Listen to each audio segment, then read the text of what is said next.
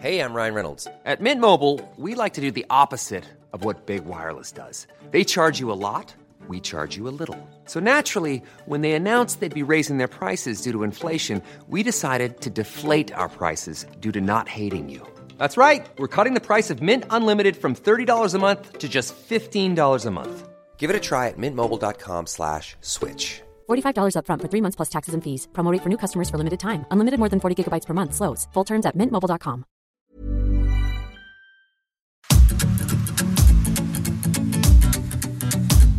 GastroLab es un lugar donde cabemos todos. Aquí encontrarás historia, recetas, producto, materia prima, vinos y un sinfín de cosas que a todos interesa, ya que con cocina y vino se aprende en el camino. Déjate llevar por el chef Israel Arechiga a un mundo delicioso. GastroLab.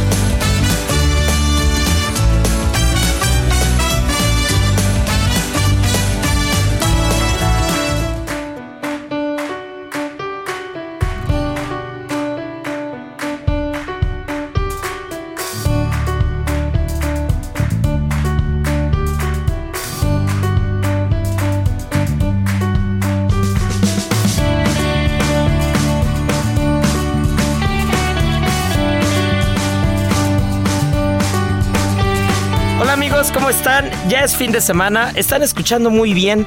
Ya es la hora de Gastrolab.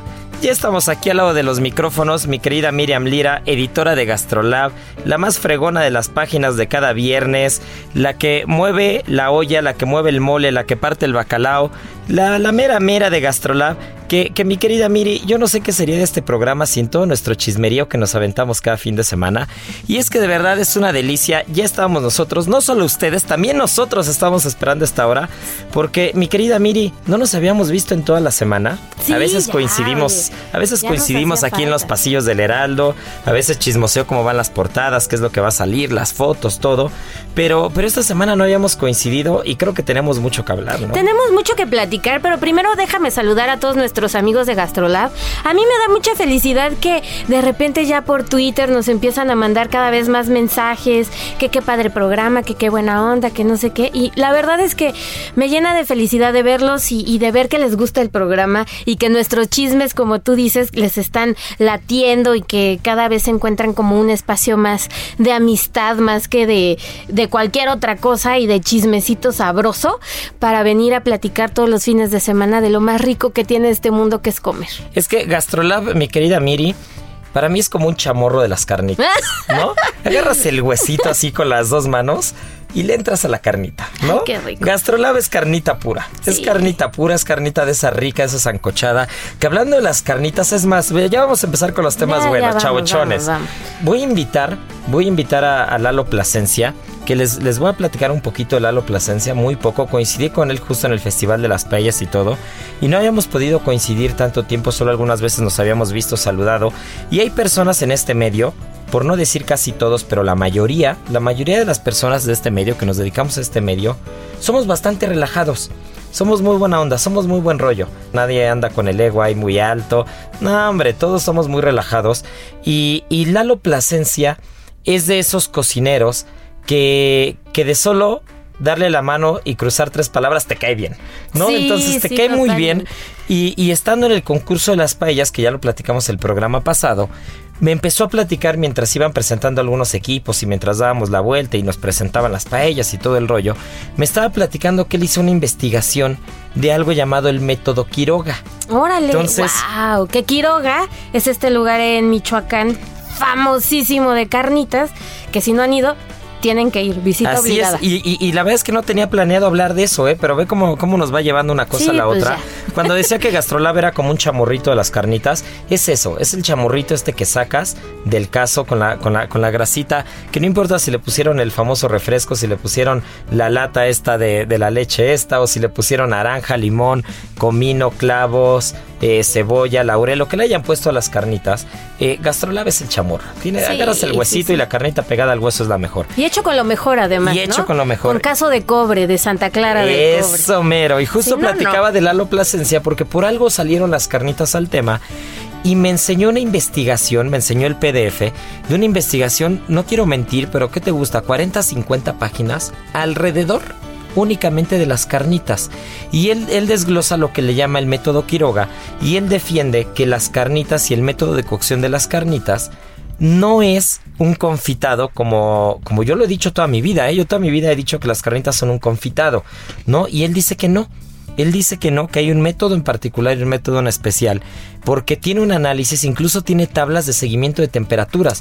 es un tema muy, es un tema muy tecnológico. Entonces hizo una investigación con mucha tecnología de por medio para poder analizar las temperaturas, la grasa, los azúcares, eh, la reacción de Maillard del confitado. Bueno, lo que él dice que no es el confitado, pero es esta cocción en un medio graso. Entonces hay como, hay como dimes y diretes de muchas cosas y, me, y me comprometo a traer o, mínimo que nos echamos una llamadita con Lalo Plasencia para que quien nos esté escuchando pues eh, pueda, pueda salir de una vez por todas de todas las dudas de si las carnitas son un confitado. Evidentemente no es una fritura por tema de temperatura, pero, pero uno en la escuela, bueno, quien estudió realmente eh, la universidad o algo, siempre te enseñan que, que un confitado es una cocción a baja temperatura en un medio graso. Y bajo ese supuesto, para mí las carnitas sí son un confitado. pero yo no estudié en la universidad, ¿no? Y aquí sí. Entonces, nuestro querido Lalo Plasencia, que se dedica a la formación y tiene un centro de investigación gastronómico y, es un crack en la materia y en todo lo que tenga que ver con investigación y enseñanza y docencia, de verdad es un crack. Eh, hace un estudio completo alrededor. Entonces, qué mejor que, tener a alguien que tiene las bases y que ha hecho un estudio que duró casi un año el estudio para definir lo que es el método Quiroga, para decirnos si GastroLab es el chamorro de las carnitas, ya sea confitado o método Quiroga, ¿no? Oye, estaría interesantísimo saber ese método, porque sí la gastronomía mexicana muchas veces no le damos el valor que se merece a las técnicas y resulta que, que tienen un valor bien importante, incluso histórico, ¿no? Este pueblito, por ejemplo, que les decía Santa Clara del Cobre, está especializada en justamente hacer estos casos enormes para las carnitas, porque justamente se dice que el cobre es el material que mejor transmite el calor y que hace que las carnitas se cosan de una manera uniforme, ¿no? Que, que estén perfectamente cocidas. Y ahí en el, en el tema del cobre viene uno de los mitos. Mira, todavía ni empezamos el programa y ya se puso bien bueno esto. Viene uno de los mitos bien curiosos. Eh, uno de los productos más difíciles de cocinar, y creo que ya lo platicamos en algún programa, eh, es el pulpo. El pulpo es Entonces, el pulpo es de los, de los productos más complicados. Yo lo platicaba que alguna vez me tocó ver en Tokio que, en un restaurante había un puesto que era el masajeador del pulpo. Y este cuate lo único que hacía durante horas era agarrar todos los pulpos e ir masajeando tentáculo por tentáculo para suavizarlo. En España he visto que, los agarran a palazos tal cual, con el, con el rodillo para repostería los agarran. Y, lo que es un hecho entre que sí, entre que son peras o manzanas es de que hay dos cosas que prácticamente son uniformes en cualquier país, en cualquier restaurante, en cualquier cultura. El pulpo se espanta, que es decir, este choque de temperaturas, agua y hielo con agua hirviendo. Y el segundo es el cobre. ¿No? Ahorita que lo decías eh, justo de Santa Clara, ¿no? Eh, que, que, el cobre, en efecto, es el mejor transmisor de calor que hay. E incluso pues, también no, no por nada los cables y la electricidad y todo el cobre es un material muy usado. Pero originalmente los casos eran de cobre y el cobre hacía que la temperatura del agua subiera mucho más rápido y entonces el pulpo se pelara menos por una fijación de, la piel con temperatura y, con el, eh, y al espantarlo rompía las fibras y entonces era una serie de cosas en las que el cobre incidía. Al día de hoy nosotros echamos un tubo de cobre, echan monedas, echan lo que sea, pero yo creo que nos vamos a dar una vuelta a Santa Clara ya que, ya que lo sacaste a colación para irnos por una buena ollita de cobre a ver si este a ver si producción nos deja, nos deja ir y hacemos algo por allá y les venimos a platicar y nos ponemos a cocinar pulpo en cobre como Dios manda. Sí, la verdad es que valdría muchísimo la pena y para todos, ¿no? O sea, también ese viajecito en carretera es precioso. O sea, pueden ir puebleando y demás y, no se van a arrepentir. De verdad es que van a encontrar desde casos hasta ollas, hasta joyería. Bueno, es un pueblito que hasta aretitos de, ollitas, van a encontrar. Son muy coquetos y se la van a pasar increíble. Y van a encontrar es, estos eh, utensilios a un precio que se van a se van a ir de espaldas, ¿no? O sea, de verdad para bien. Para bien, claro, claro, claro, para bien. Sí, porque de repente vas a algunas tiendas departamentales y ves una olla de cobre martillada preciosa y tienes que dejar las escrituras de la casa, ¿no? Exacto, sí, no, no, no. Hay que viajar más, hay que adentrarnos más a lo que tenemos este, en nuestro país y vamos a encontrar joyas, o sea, de verdad, joyas. Y ya de ahí se van con su casito a Quiroga. Y bueno, Quiroga también es, es el paraíso de las carnitas. O sea, literal, cuando yo era pequeña y mi mamá me llevó a Quiroga, porque a mí desde chiquita me encantan las carnitas y mi mamá me cumplió ese sueño de ir a un pueblo de carnitas, yo estaba muy impresionada porque en cada esquina de verdad hay un puesto de carnitas, ¿no? Y te venden las tortillas de a kilo y pues pruebas en un puesto y pruebas en otro y vas midiendo la salsita en uno y la salsita en otro y es una gozada. A ver, antes de pasar en, en forma a la materia y lo que salió en las páginas de Gastrolab, Miri, ¿qué salsa solo puedes elegir una? Híjole, ¿Cuál es para ti la salsa perfecta para unas carnitas? Híjole, qué difícil. Yo me iría por una muy buena salsa verde. La verdad. O sea, Pero con como un una salsa montón- verde como cruda, cocida, guacamole. A mí me gusta más crudita, pero muchísimo tomate, muchísima cebolla y una buena cantidad de chilito. Híjole, con eso. Ni siquiera con limón, ¿eh? No me encantan las carnitas con tanto limón. Como que siento que se va perdiendo un poquito el saborcito. Pues mira, creo que le acabas de dar al clavo, porque yo sí creo, mira, yo no tengo una investigación de un año ni, ni del método, ni del método de la salsa, pero sí creo yo que, la- que las salsas de las carnitas tienen que ser crudas y no salsas cocidas. más ricas. Y eso tiene un principio, y es que la acidez de una salsa cruda es mayor que de una cocida. ¿no? Sea de tomate, jitomate, lo que sea. Y esa acidez y esa frescura te ayuda a limpiar la grasa de las carnitas. ¿Ya ven? ¿No? Entonces. Está. caso al paladar, Eso. amigos. Es sabio, es sabio. No hay amor más puro y sincero que el de un cocinero.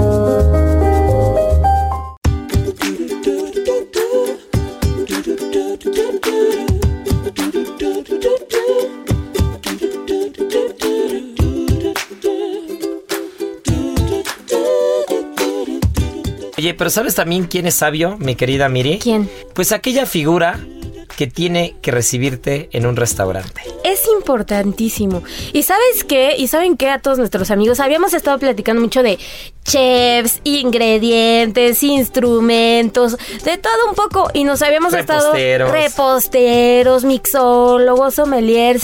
Y nos habíamos estado olvidando de un personaje que es importantísimo en un restaurante. Y yo me atrevería a decir que hasta se da un tiro con la cocina. No sé tú qué opines. Y estamos hablando de la persona encargada del servicio, de la persona encargada de que todo marche como relojito en un restaurante.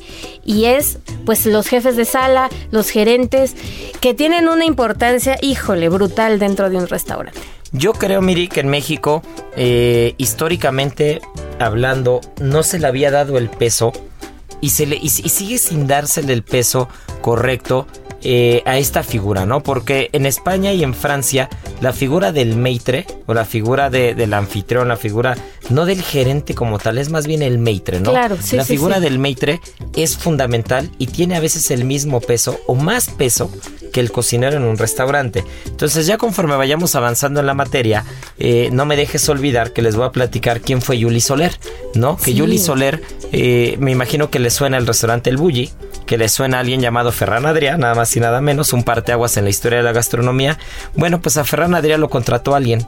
Y quien lo contrató era el jefe de sala del Bulli. Imagínate. Era Yuli Soler, ¿no? Entonces, eh, realmente el jefe de sala o el puesto de, de- de gerente, como se le conoce más en México, jefe de sala un poquito más en, en España y, y maitre en Francia, es una de las figuras más importantes porque todo aquel, todo aquel restaurante, todo aquel centro de consumo, de alguna manera tiene que tener una cara. Y esa cara tiene que ser una cara que no solamente esté ahí porque es una cara bonita. Claro. No, ni siquiera, ni siquiera eso para que quede claro y después no manden este tirando hate en redes sociales. Este, ni siquiera eso, ni siquiera eso es eh, uno de los requisitos para ser maitre, ¿no? O sea, nadie tiene que tener una cara bonita, lo, lo- digo por el hecho de, de únicamente por decirlo, ¿no? Sino que realmente tiene que ser un sabio. Y ahí es donde empezaba, donde empezaba mi argumento, ¿no? Porque tiene que ser psicólogo, pero tiene que ser psicólogo, escuchen esto, de 150 a 200 personas al día. No, está cañón. Porque cada uno viene con un carácter diferente, queriendo una cosa diferente. A nadie le gusta su mesa. Este, todo mundo hay un duelo de egos en las mesas y todo el mundo quiere pagar la cuenta y, y de repente Yo está no, ¿eh? A mí no me ha pasado eso nunca. bueno, pero este nos ha pasado, nos ha tocado verlo. Eh, y viene una serie de cosas en las que lo primero que tienes que saber es eh, tratar con cada una de las personas con base en cómo los ves y en cómo te saludan y en cómo los sientes. Qué ¿no? Desde, desde el momento uno. Imagínate eso eh, 100 o 150 o 200 veces en el día.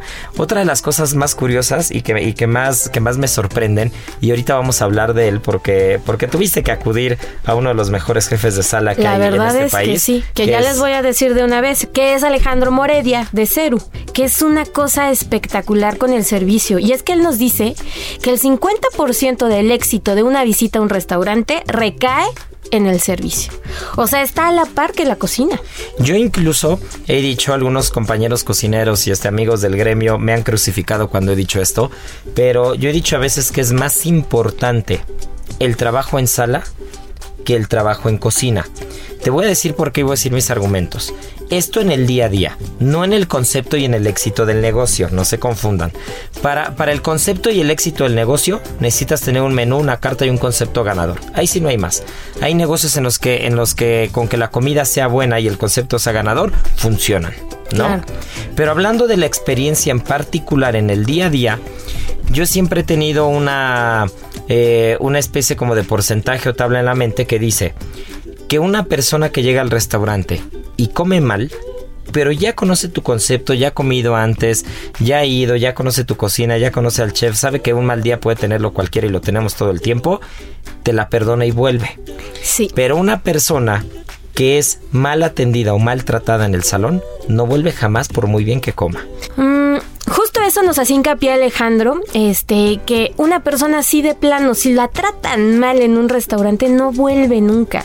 E incluso nos decía que la cocina puede llegar a ser como el corazón de todo el lugar y el servicio es prácticamente los pulmones. O sea, uno no avanza sin el otro.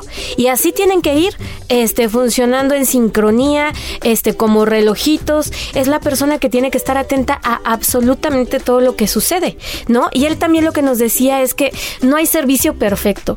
Siempre hay imprevistos, ¿no? Entonces está, está esta figura que todo el tiempo tiene que estar cachándolos y ahora sí que como portero estar agarrando todas las bolas por todos lados para que pueda seguir marchando en armonía todo, porque si no imagínense el desastre que sería, ¿no? Desde, justo lo decías tú, que a alguien no le gustó su mesa. ¿no? O alguien ya se sintió ofendido, o ya le hicieron una cara, o simplemente no lo recibieron tan rápido como esperaba, ¿no? Entonces tiene que estar todo en el momento perfecto. ¿Cuántos de los que nos están escuchando, por ejemplo, no se ponen de malas cuando tienen hambre? Claro. No, entonces yo, por ejemplo, no. Esa es una de las cosas que más agradezco. Yo puedo tener mucha hambre y tan, estoy tan acostumbrado a desayunar a las 8 de la noche que, este, que me da igual, ¿no? Pero hay gente que si ya llega con hambre al restaurante, llega de malas, ¿no? Entonces, imagínate tener que tratar o lidiar con, con las características eh, y la forma de ser de tantos clientes diferentes que vienen con tantas necesidades diferentes, que, que el que viene nervioso porque va a cerrar un negocio, el que viene de celebración, el que viene y quiere que sea reconocido por todos lados y si el gerente no lo saludó se ofende y si el chef no lo saludó se ofende. Y, y es increíble cómo tienes que mantener eh, te tienes que mantener de una sola pieza en salón. Yo siempre he dicho, ¿no? Y Alejandro se lo he dicho mucho tiempo. Alejandro y yo eh, nos conocemos hace muchos años, ¿no? Entonces, yo siempre he admirado la, y se lo he dicho, he admirado el temple que tiene en el salón, ¿no? Eso es algo que yo no podría. A mí me contestan. Perdón, a mí me trata mal alguien en el salón, le aviento el plato encima. Yo no, no, no, no, no, no. Tú no por te eso, andas por eso con estoy en medias cocina. tintas. No, por eso estoy en cocina, porque yo no tengo el temple para esas cosas. Claro. Yo, yo saludo a alguien y se sigue de largo y no me contesta. O sea, soy capaz de sacarlo del restaurante, ¿no? Entonces yo, esas tonterías no se las paso a nadie. Hay algo llamado educación y la educación da igual en qué estrato social estés, cuánto dinero tengas, la educación es la educación, ¿no? Pero Alejandro tiene un temple que lo he visto saludar personas, pasar a 5 centímetros de él y que ni siquiera lo voltean a ver. Y le digo, ¿cómo puedes? no, ¿cómo puedes?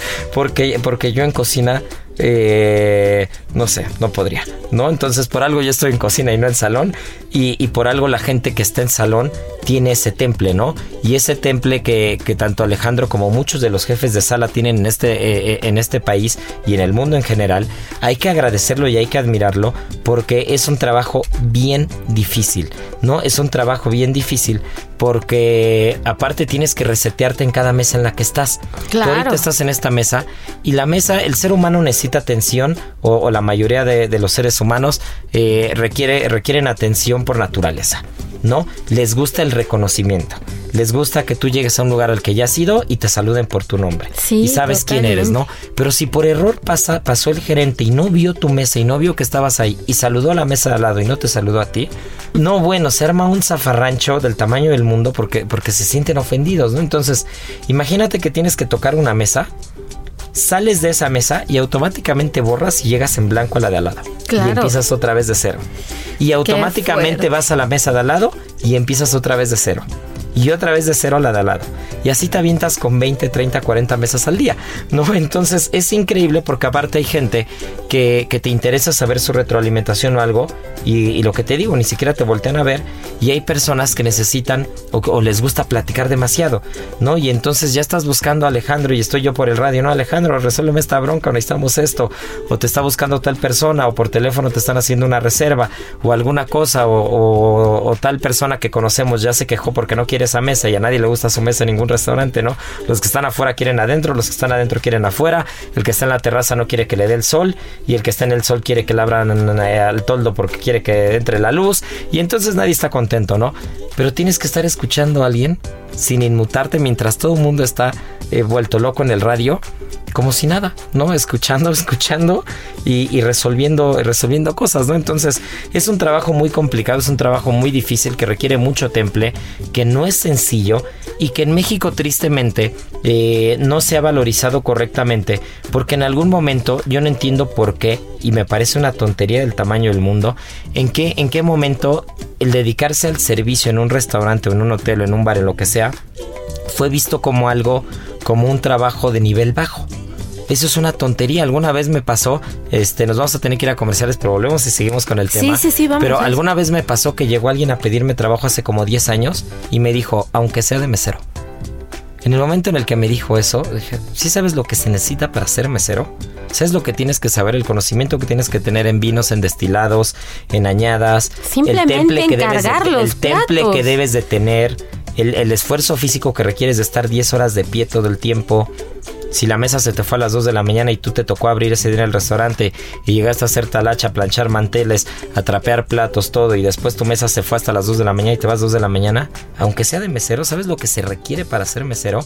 Entonces, imagínate eso, eso es algo que está muy metido como en el imaginario colectivo, eh, tristemente, y en los, en los últimos años, pues cada vez se va valorizando un poco más, pero eh, artículos como el que salió justo en las páginas de GastroLab nos ayudan a darle el valor a ese puesto y ese trabajo en sala que, que a veces no lo tiene, ¿no?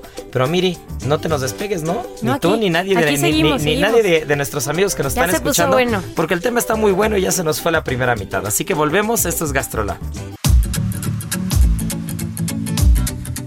Gastrolab, el lugar donde cabemos todos.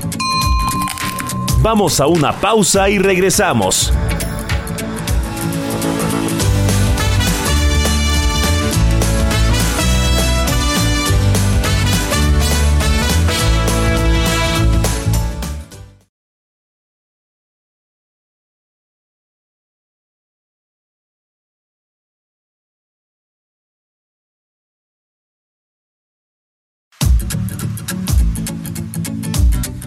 Gastrolab, el lugar donde cabemos todos.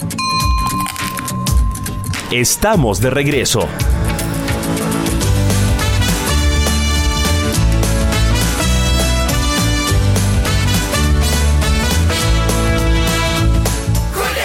Llegó una oferta muy fresca. Aprovecha que la costilla de res y cerdo para asar de 129.90 está a solo 79.90 el kilo. O lleve el limón con semilla a 17.80. Sí, limón a solo 17.80 el kilo. Con Julio, lo regalado te llega. Solo en Soriana. A junio 13. Aplican restricciones. Válido en Hiper y Super.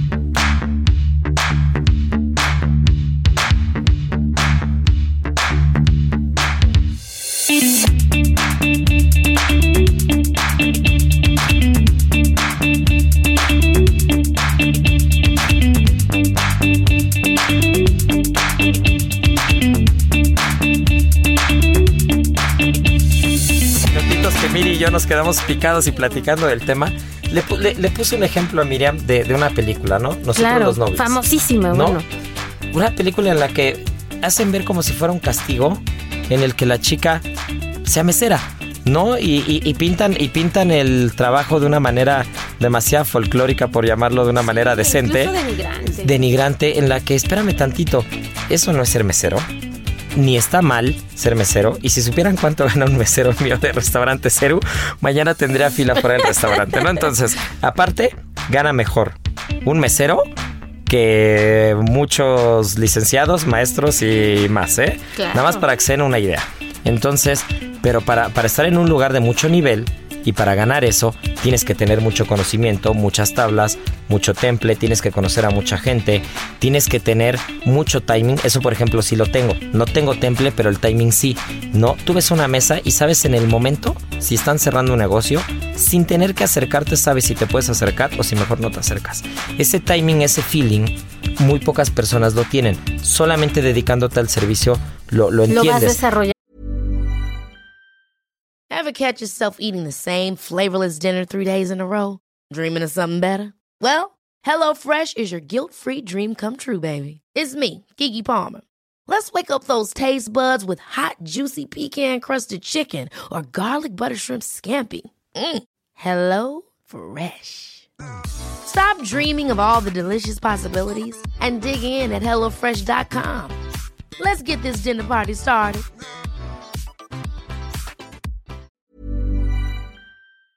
Vas acercándote a la mesa, medio ves las facciones, ves los movimientos, ves las manos, ves lo que están tomando. Si están fumando un puro ya están más relajados, si no están negociando todavía. Cuando ves que la copa de vino está muy entera, eh, hay, hay como una regla y un dicho, ¿no? Que nunca tienes que nunca tienes que darle ventaja al enemigo, ¿no? Entonces Claro, cuando están claro. negociando muy fuerte, Todavía no nadie están toca el vino. tanto. Nadie toca el vino. Piden vinos muy buenos, pero nadie lo toca, lo tocan muy poco, porque todavía no cierran el no cierran el deal, ¿no? Órale. Entonces ese tipo de cosas son cosas que uno aprende a ver en los restaurantes, ¿no? Entonces, eso lo tienes que tener. Y tienes que tener muchas cosas más, ¿no? Entonces, evidentemente, eh, el dedicarse al servicio, a la sala, ser mesero, ser gerente, jefe de sala, sommelier, bartender, lo que sea, cortador de jamón, lo que sea que implique un trato directo con el cliente, se, tiene que, se le tiene que dar el valor y se le tiene que, que dar la importancia adecuada que en países como Francia nunca se ha perdido, ¿no? En países como España en los últimos años volvió a tomar otra vez el valor y la importancia que tenía, ¿no? Porque, porque es, un, es un trabajo que requiere mucha capacidad, requiere que seas multitasking, requiere que seas una enciclopedia y requiere que tengas memoria fotográfica porque si en dos semanas o en un mes o en medio año regresa un cliente que ya atendiste, tienes que saber qué le gusta, qué toma y cómo se llama, ¿no? Pero a ver, ¿qué más te platicaba Alejandro? Porque se puso bien buenas las páginas de Gastrolab y me da gusto ver que se le dé valor a, a- la sala de un restaurante. Pues justo eso, ¿no? Que, que se tiene que aprender a leer a la gente, justamente, ¿no? Y alguna de las cosas más complicadas es eso, recordar los nombres, recordar los platillos que, que piden habitualmente. Entonces, pues sí es un trabajo que, que, como dices, no se ha valorado en los últimos años en México, pero poco a poco empieza a tener otra vez su fortaleza dentro de los restaurantes. Incluso ya algunos reconocimientos a, nivel este República Mexicana e incluso internacional, ya empieza a ver el premio al mejor jefe de sala, ¿no? Y eso es importantísimo porque empieza a tener el valor que se merece. Y pues, ¿qué, qué nos queda a nosotros? Pues más que reconocer la labor, que cada vez que vayamos al restaurante, pues recordemos todo lo que tienen que pasar y tratarlos de la mejor manera, ¿no? Y brindarles el respeto que se merece cualquier otro, porque luego también nosotros nos pasamos de, de canijillos con Sí. ellos, ¿no? Entonces, no, una vale. cosa que les quiero recomendar a todos los que nos están escuchando es algo que, que yo jamás dejo de hacer y es algo que aprendí hace muchos años y no se me va una ni por error. Siempre háblenle a los meseros por su nombre. Siempre. Si no tienen el letrero, pregúntenle. Oye, ¿cómo te llamas, Toño? Ok. Toño, hazme un favor. ¿Me puedes regalar una botella con agua?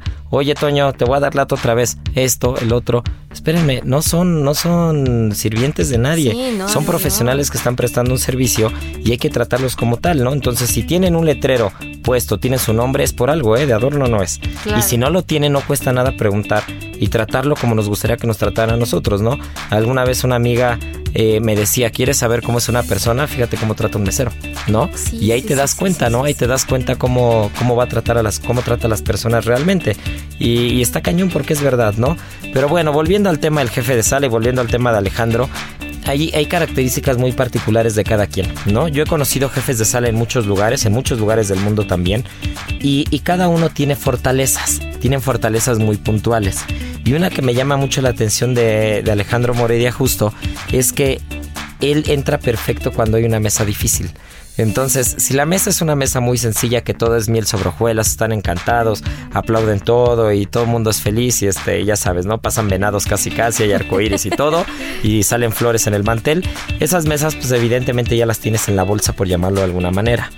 Pero una de las cosas más curiosas o las fortalezas que tiene Alex es que tú le entregas una mesa complicada Y no sé cómo le hace. Y hace que mañana le reserven, ¿no?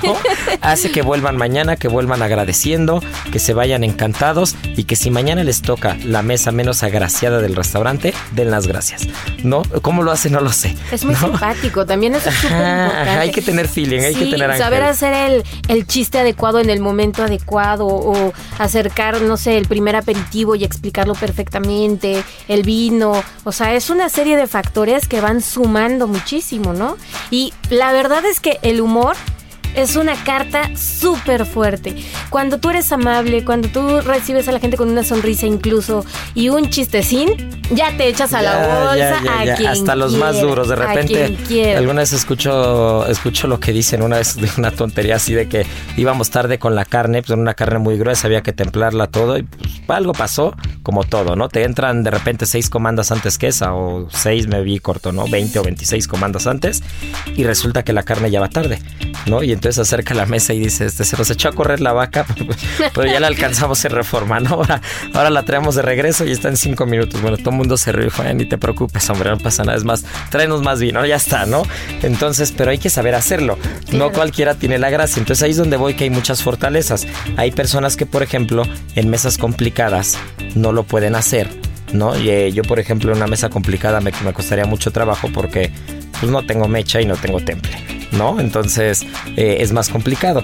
Pero, pero una mesa que, por ejemplo, ya está contenta, yo que salgo mucho al salón y agarro una mesa que ya está contenta y nada más me da tantito pie de algo y me acabo sentando a echar el vino con ellos, Claro, ¿no? Entonces sí, sí, sí. hay como muchas características muy particulares y creo que los jefes de sala que, que, que, que lo saben que son, que saben que son los jefes de sala o que saben que son los maitres del restaurante, lo aprovechan muy bien. Pero también hay muchos otros que están en los restaurantes y no saben no saben o no, no- o, no les ha llegado tan, tan a la mano esa cultura de lo que es un maitre europeo, lo que es un maitre francés, lo que es un jefe sala español, y entonces no se la creen, ¿no? Y entonces, pues están un poquito como atrás de la barra, atrás de la penumbra. Eh, no se me espanten, no, no tengan miedo, salgan, Sí, tomen el lugar sí, que sí, tiene que ser, sean la cara del restaurante, sean los anfitriones, no porque el resta- no porque el restaurante sea conocido por el chef y no porque el chef sea famoso o no porque los chefs hayan vuelto rockstar en los últimos años o lo que sea, quiere decir que no tienen el lugar, el lugar está ahí, el lugar tómenlo y, y sobre todo un consejo que, que le puedo dar si alguno de ellos nos están escuchando, que mucha gente de- del ramo nos escucha y eso me encanta, es eh, dejemos de lado la eterna pelea entre salón y cocina, ¿no? Y eso es algo que funciona muy bien en Ceru y por eso me llevo muy bien con Alejandro, porque los dos entendemos que en el momento en el que hay una pelea salón con cocina, solamente hay un perdedor. Y no es ni salón ni cocina, es el cliente. Claro. ¿No? Entonces, el tiempo que pierdes en estar peleando con salón o con cocina es un tiempo que podrías estar arreglando o solucionando o tocando una mesa a una persona, ¿no? Entonces, como nosotros tenemos tan entendido eso y como él entiende y, y- y aprecia eh, el tema de la cocina y lo respeta, y yo aprecio y respeto el temple y el, el tema del salón, y aparte me gusta el vino y toco mesas, soy muy respetuoso porque entiendo lo complicado que es ese, ese trabajo, ¿no? Entonces, claramente hay un entendimiento y eso soluciona las cosas. Hay veces que en los restaurantes te podría ir mejor, te podrían atender mejor, podrías comer mejor si no hubiera esa pelea de servicio y cocina, ¿no? Sí, ya lo dijimos, son 50-50. Corazón cocina, pulmones, la sala de la sala, ¿no? Entonces, pues créansela, estén siempre al pendientes y pues echados para adelante. No, ah, no hay de otra. Y también ya hablamos mucho de las cosas positivas. Pero ¿qué pasa cuando todo sale mal? ¿Qué pasa ahí? Pues aceptar el error. Ese es el mejor consejo que nos da Alex, ace- aceptar el error y redimirse. Y ya. Y no echarle No la más. culpa a nadie, ¿no? Porque eso es algo que él hace muy bien. Jamás va a llegar y te va a decir, no, es que el mesero se equivocó, o la cocina o algo. Jamás. Eso es lo peor que puedes hacer en una mesa. No te justifiques, acepte el error y vamos a echarle para adelante y vamos a ver cómo lo solucionamos, ¿no? Exacto. Y tiempo al tiempo. No esperes solucionar todo en los primeros dos, tres minutos que tocas la mesa. A veces hay que dejar que coman, que se pongan de buen humor, que se echen un, que se echen un drink y ahí vas, ahí ese es el timing. Ahí tú vas viendo qué onda, ¿no? Pero volviendo al tema que te decía que no me dejaras olvidar de Julie Soler. Ah, claro, es importante. Julie Soler, para que se den una idea, si lo pueden buscar, lo tienen que googlear. En 1981, escuchen eso, hace 41 años. En 1981, él toma el restaurante del Bulli, en Cala Montjoy, en, en, en Girona, en Cataluña, ¿no? Y entonces, eh, yo alguna vez tuve oportunidad de ver, no sé en qué libro fue, una, una carta del Bulli cuando estaba en los 80s, y era un chiringuito de playa. Era un, era un bar de. Era, no un bar, era un restaurante de playa. Pero que tenía cinco o seis cosas en la carta, nada más. Fuera de todas las espumas, esferas, eh, aires y cosas que, que Ferran Adrià fue inventando y desarrollando. De toda la cocina molecular. Así es, fuera de eso, era un restaurante tradicional como cualquier otro un restaurante de playa, ¿no? Pero Julie Soler, que era el jefe de sala y el director del restaurante, eh, tenía una visión muy particular, ¿no? Era un genio. Entonces, eh, pues entre genios se huelen. Y, y, Julie Soler se le ocurre contratar a alguien llamado Ferran Adrià. Nada más y nada menos. Él lo contrata. Posteriormente ellos se quedan con el restaurante, se asocian. Y el mismo Ferran Adrià muchas veces lo ha dicho públicamente en entrevistas y todo, que el alma del restaurante, la verdadera alma del restaurante y quien verdaderamente hacía el Bulli, el mejor restaurante del mundo, no era él, era Julie Soler. Era. ¿No? Y Julie Soler hacía que todo funcionara, que el equipo funcionara, eh, hizo, hizo muchos avances también con el tema de, de los químicos y el tema de las lecitinas y todo esto. O sea, no solamente estaba, no solamente estaba en la sala, ¿no? Sino también llevaba la dirección, llevaba eh, parte del negocio de los aditivos gastronómicos con, con, fines de cocina molecular y muchas otras cosas, hasta que lamentablemente Julie Soler le da, tiene una enfermedad degenerativa, en 2011 cierra, cierra el Bulli y si mal no recuerdo fallece en 2016, en julio de 2016 fallece Julie Soler y este, o Julie Soler en catalán, y bueno, pues eh, se va uno de los grandes maitres y de los grandes responsables de sala a nivel mundial, ¿no? Pero al día de hoy uno se para en un restaurante de estrella Michelin, se para sobre todo en Francia, se para en París en algún restaurante de, nivel y se da cuenta que, que el maitre es a veces más importante que el cocinero, ¿no? Pues ahí está, ya lo saben. Para todos los aquellos que quieran leer el artículo completo, vayan a gastrolabweb.com para que conozcan más detalles de todo el servicio y todo lo que requiere para que un restaurante camine como relojito. Pues ya está, ¿no? Echarle ojo, echarnos un clavado en Gastrolab. Heraldo Radio. Llega con todo. Six pack de cerveza Amstel Ultra, 2X Lager, Bohemia Cristal y Heineken de 355 mililitros de 95 a solo 60 pesos con 100 puntos y 3x2 en todo el atún, mayonesas y chiles envasados. Con Julio, lo regalado te llega. Solo en Soriana. A junio 16. Aplica restricciones. Evita el exceso. Y ahora, el sabor oculto.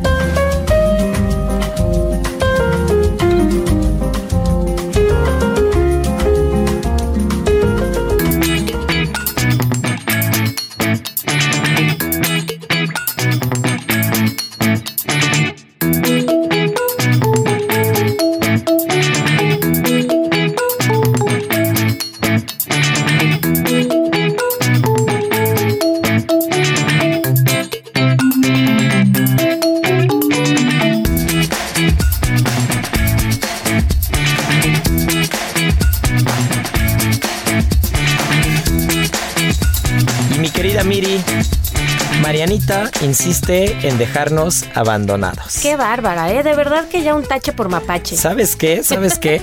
creo que creo que Ceru no me la suelta mucho. Creo es que, que creo en, que Ceru me la tiene muy absorbida en y este llamas, sí, sí, sí, sí, y es un poco complicado que podamos escaparnos y estar los dos en esta hora en fin de semana aquí en la cabina, pero bueno, Marianita nos mandó su tema. Estoy seguro que ya pronto este vamos a ver qué hacemos para robarnos a Marianita y llegar a tiempo al servicio del restaurante. Por favor. Pero este un paréntesis comensales, Sí, por favor. no, no, no. Luego de repente nos llegan a las 12 del día. Imagínate Oigan, eso nada más. dragones. Imagina, imagínate eso nada más. Pero bueno, hoy traemos una eh, una de las especias más particulares que hay, porque estoy seguro que todos ustedes la han probado, o muchos de ustedes la han probado, pero no directamente así, y es el enebro. Mi querida Miri, ¿tú te has echado un gin tonic? 100%. Y me encanta con enebro. Le da ese toque especial que requiere un trago espectacular. Bueno, pues para que se den una idea, el enebro eh, tiene muchas referencias de su uso desde la época griega, ¿no? Sobre todo por un tema de propiedades médicas y farmacológicas. Pero después se dan cuenta que se puede hacer un destilado con el enebro. Y la ginebra, la ginebra sale del enebro. ¿No? Entonces, si bien el gin tonic, que a veces este, parece que, hacen ensaladas, chicos de las barras, bartenders, restauranteros, por favor no hagan ensalada un gin tonic.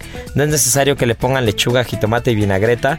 Este, a veces te, ofrecen un gin tonic de frutos rojos y parece una mermelada de fresa. Soy bien, soy bien, este, bien grinch, ¿verdad?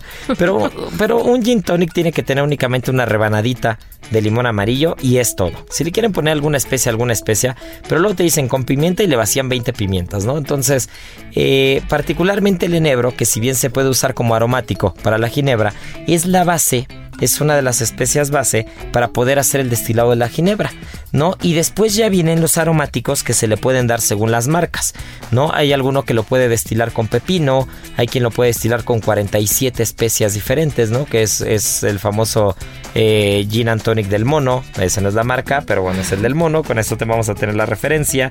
Pero finalmente, eh, este fruto tarda en madurar mínimo dos años y el primer año es de color verde, ¿no? Y después se va, se va tomando un color parecido a la blueberry, como negro azulado, y ya después se pone incluso hasta rojizo, ¿no? Entonces, la palabra del enebro viene del celta, que es juniperus y que significa áspero, y esto se debe al carácter o al sabor áspero del fruto cuando está fresco. Ya una vez que tú lo puedes secar, pues ya no es, ya no es tan áspero, evidentemente, es una valla que, que se puede que se puede usar para muchas cosas, pero que realmente para la ginebra es, es como lo mejor, ¿no? Incluso en, eh, concretamente en Navarra, que tuve oportunidad en la semana de ir a probar unos productos de Navarra del gobierno navarro que vino a un restaurante a la Ciudad de México, al centro vasco, eh, traían el pacharán, ¿no? Y el pacharán mm, es, este, es este licor Sí es como un licor, sí, sí es un licor, es, un licor, de endrinas. No es este licor como anisado, es este licor. Así es muy típico de País Vasco y de Navarra en particular, ¿no? Y estas mismas endrinas pues son el enebro una vez que se seca y de ahí vamos a, y de ahí vamos a obtener la ginebra, ¿no? Entonces, pues un buen gin and tonic, mi querida Miri, para este fin de semana, para este clima loco, que hace calor, pero de repente llueve, pero de repente hace aire, pues un gin tonic es una delicia. Y entre 60 y 70 variedades hay en todo el mundo y van desprendiendo diferentes tonalidades de aromas, entonces también eso lo hace muy particular.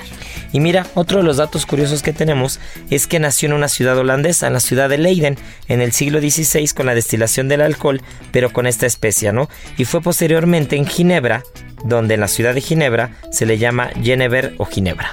¿No? Entonces, esta fábrica es cuando, cuando se le da el nombre y, a partir de ahí vamos a tener pues esta bebida o este destilado que se puso muy de moda en los últimos años. Sobre todo la moda es, es de origen español, ¿no? En las Islas Baleares, que son estas islas metidas en el Mediterráneo, que son muy famosas por la isla de Ibiza y por la fiesta de Ibiza en el verano, pues vamos a encontrar que ahí se destilan de las mejores ginebras en el mundo, ¿no? En las Islas Baleares. Entonces, bueno, pues mi querida, mire, el programa se nos está yendo como un gin and tonic. Ay, delicioso, sí, si tienen oportunidad, uno en casita, ya, ahora mismo. Pero bueno, ¿por qué no nos recuerdas las redes sociales de Gastrolab? Y vamos a cerrar con un par de bebidas que estoy seguro que no conocen. A ver, ya nos dirás tú. Pero sí, para todos aquellos que quieran visitarnos, no se olviden de entrar a gastrolabweb.com en nuestras redes sociales, en Instagram, arroba Heraldo Gastrolab, en TikTok, arroba Gastrolab. Ahí los esperamos. Y bueno, me voy a dar el permiso de hacer otro anuncio, porque Escapada H, que es la propiedad que se dedica a hacer, pues toda la cuestión de turismo, viajecitos, escapadas por toda la República y el mundo, ya tiene sitio propio. Entonces, pues ahí los esperamos. escapadah.com Vayan y vean todo lo que pueden hacer en un fin de semana, que no es poco.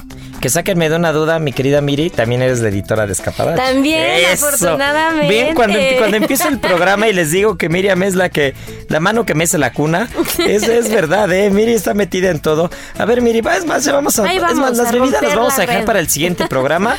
y así nos vamos a poner listos porque son bebidas muy tradicionales y se las voy a adelantar y la siguiente semana las vamos a desglosar a ver si es cierto que las conocen. A ver, es la tanchuca, eh, Miri, a ver si te la sabes o no te la sabes, y el balché. Así que bueno, Híjole. estas bebidas nos las vamos a echar la siguiente semana, están de tarea. Pero a ver, Miri, escapada H.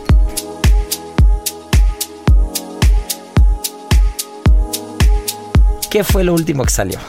Escapada H, pues para que todos estén muy atentos, este miércoles fue el Día Internacional de los Océanos, el 8 de junio. Entonces estamos proponiéndoles actividades que pueden hacer sin afectar los mares, que es importantísimo.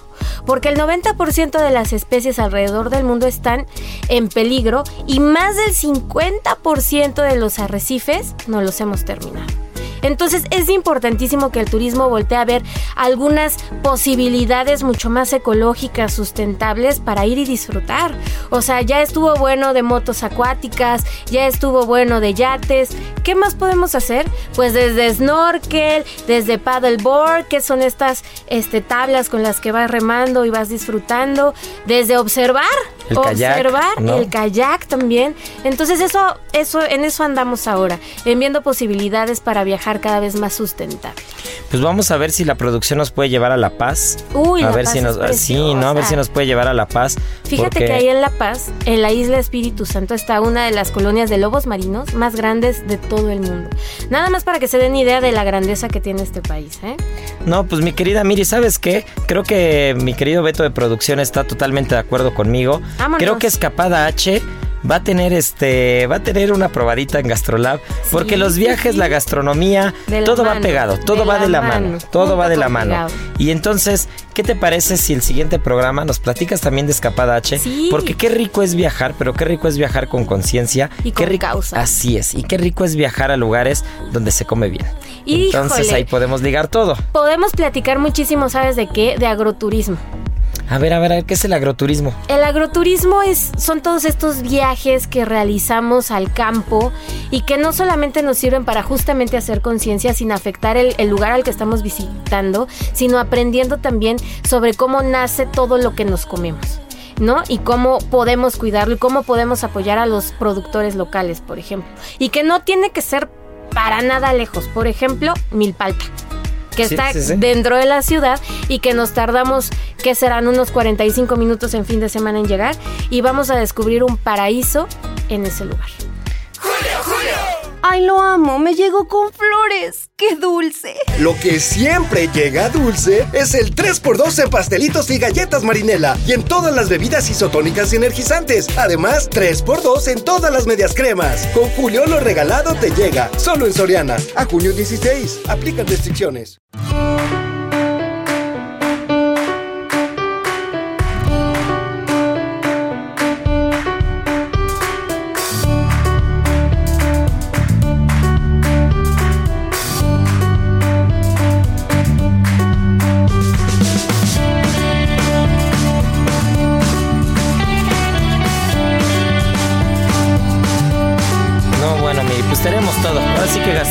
Está armado por todos lados. Ya, ya. Eh, y sabes también que todo. tenemos, tenemos al ganador de la adivinanza de la semana pasada. Venga. Muchas felicidades a Andrés Torres, Andrés Torres. ¿Y por qué nos decimos la adivinanza del día de hoy relacionada con el agroturismo? Venga. ¿Va?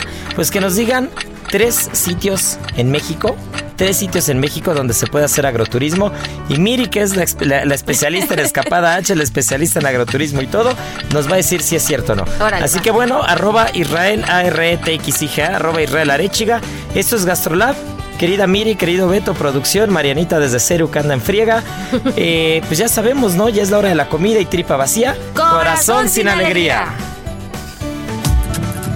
Aquí concluye otra emisión más de Gastrolab, el lugar donde cabemos todos. Déjate llevar por el chef Israel Arechiga a un mundo delicioso. Una emisión de Heraldo Media Group. Gastrolab.